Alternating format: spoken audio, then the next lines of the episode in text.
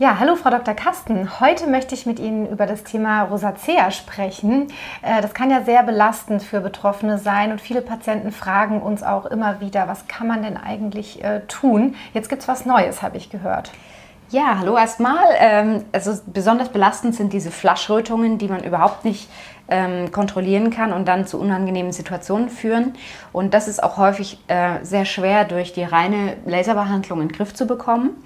Und da gibt es einen ganz interessanten Ansatz, wo es jetzt auch ähm, äh, erste Studien zu gibt, die wirklich auch belegen, dass es einen signifikanten Unterschied gibt ähm, zwischen der Kontrollstudie, äh, Kontrollgruppe und der behandelten Gruppe. Und zwar wird da im Gesicht, besonders in dem Bereich der Wangen, ganz niedrig dosiertes äh, Botulinumtoxin eingespritzt, ganz oberflächlich und kontrolliert natürlich und äh, zusätzlich auch die IPL-Therapie angewandt. Und das hat man eben verglichen zu der Gruppe, die nur die IPL-Therapie bekommen hat. Und man hat gesehen, dass sechs Monate lang ein deutlicher Unterschied ähm, zu sehen war auf die Rötung und auch auf die Talgproduktion, nämlich begünstigend. Das heißt weniger mhm. Rötung und weniger Talgproduktion als bei der Gruppe, die nur den IPL bekommen hat. Also Sie meinen jetzt das Botox, das wir auch zur Behandlung der Glabella benutzen? Ja, das ist das Botox. Mhm. Also das wirkt auch auf die kleinsten Gefäße im Gesichtsbereich und auf die Talgdrüsen. Und das finde ich eine super interessante Geschichte. Man muss natürlich sagen, auch bei der Gruppe, die da behandelt wurde, wurde im ersten Monat festgestellt, dass die Mundwinkelbeweglichkeit etwas reduziert war. Das muss man eben noch austachieren, damit da wirklich auch mimisch keine Nachteile entstehen.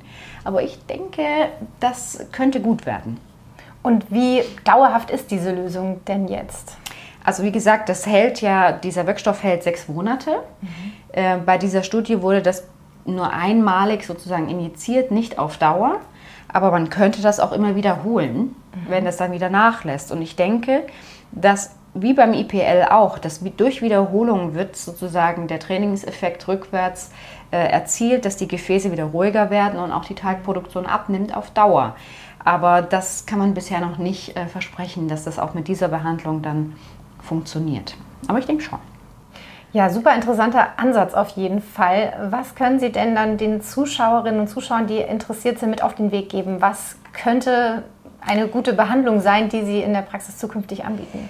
Ja, also für mich ist äh, der große Vorteil, dass man keine systemischen Behandlungen braucht für so etwas, dass man keine Medikamente einnehmen muss dass man alles sozusagen dort am Ort der Wirkung platzieren kann und mit der schon erfolgreichen Methode IPL kombinieren könnte, wenn das nicht alleine ausreicht. Und das finde ich eine super spannende Geschichte, weil ich weiß, wie viele Leute darunter leiden. Und das ist sicherlich was, was sich in der Zukunft etablieren wird. Also, wir müssen einfach abwarten, wie sich das weiterentwickelt, wie die Zulassungen in dem ähm, Gebiet dann laufen. Und wir werden euch einfach in äh, Zukunft auch auf dem Laufenden halten.